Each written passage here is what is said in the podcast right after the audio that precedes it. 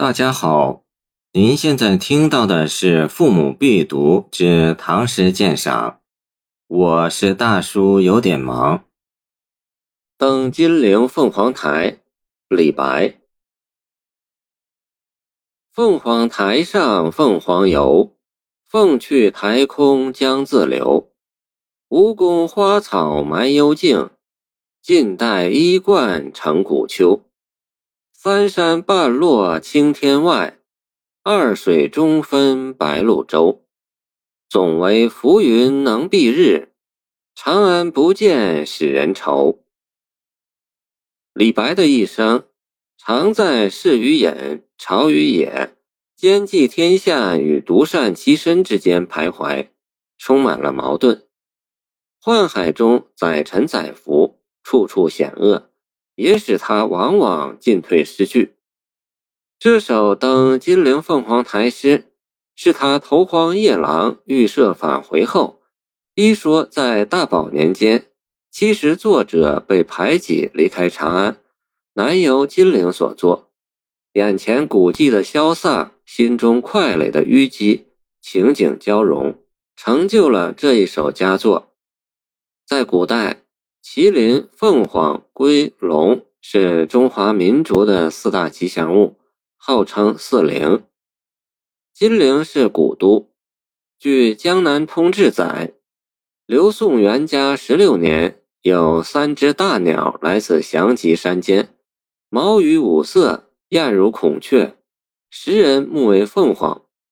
凤凰来仪，当是新逢治世国运昌隆的征兆。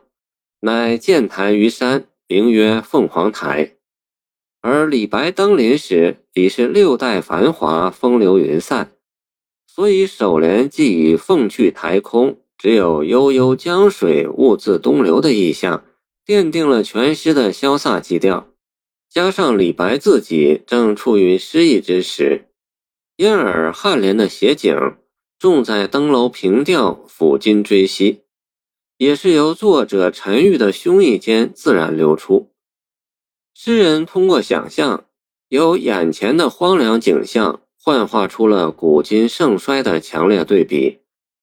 当年通往吴宫深处的幽径，已被无人修剪的野花荒草杂乱的掩盖了；而近代那些衣冠楚楚、风度翩翩、活跃在朝堂上叱咤风云的东晋名臣士族。则早已成为枯骨，长眠于土丘之中。净联继颔联之后，镜头拉开，便交到远景，大处落寞。三山在江宁府西南五十七里的长江之滨，自南向北有三峰相连。二水指秦淮河的内河和外河。秦淮河的源头有二，分别出于句容和溧水。汇合后流入金陵，又分为两支，一支横贯市区，一支绕城入长江。两支所夹处即为白鹭洲。三山半落青天外，二水中分白鹭洲。龙盘虎踞的金陵山水依然那样壮丽，虽是写景，仍再次寄予了人事全非而江山依旧之感慨。与首联的“江自流”相呼应，字字极精彩。无论人间的盛衰兴替，我自不舍昼夜的东流而去。自然的无情反衬出人世的无奈。如果仅仅停留在怀古的层面，唐诗中有的是佳作。就以咏金陵者而论，刘禹锡的《石头城》：“山为故国周遭在。”朝打空城寂寞回，淮水东边旧时月，夜深还过女墙来。和伪装的台城，江雨霏霏江草齐，六朝如梦鸟空啼。无情最是台城柳，依旧烟笼十里堤，都是。不过他们写的更含蓄，借秦淮月台城柳写人世沧桑。只是点到而已。李白则不同，他的怀古是为了喻今。总为浮云能蔽日，长安不见使人愁，痛恨奸邪当道，蒙蔽圣聪，使朝政腐败，而自己也报国无门。诗人的大愤怒出来了，这就使这首诗和崔颢“日暮乡关何处是，烟波江上使人愁”的淡淡哀愁判然区别开来。见《黄鹤楼》，曲中奏雅，大声疾呼。此李白之所以为李白也。宋人李田的课文录提到，崔颢题武昌黄鹤楼诗为世所咏。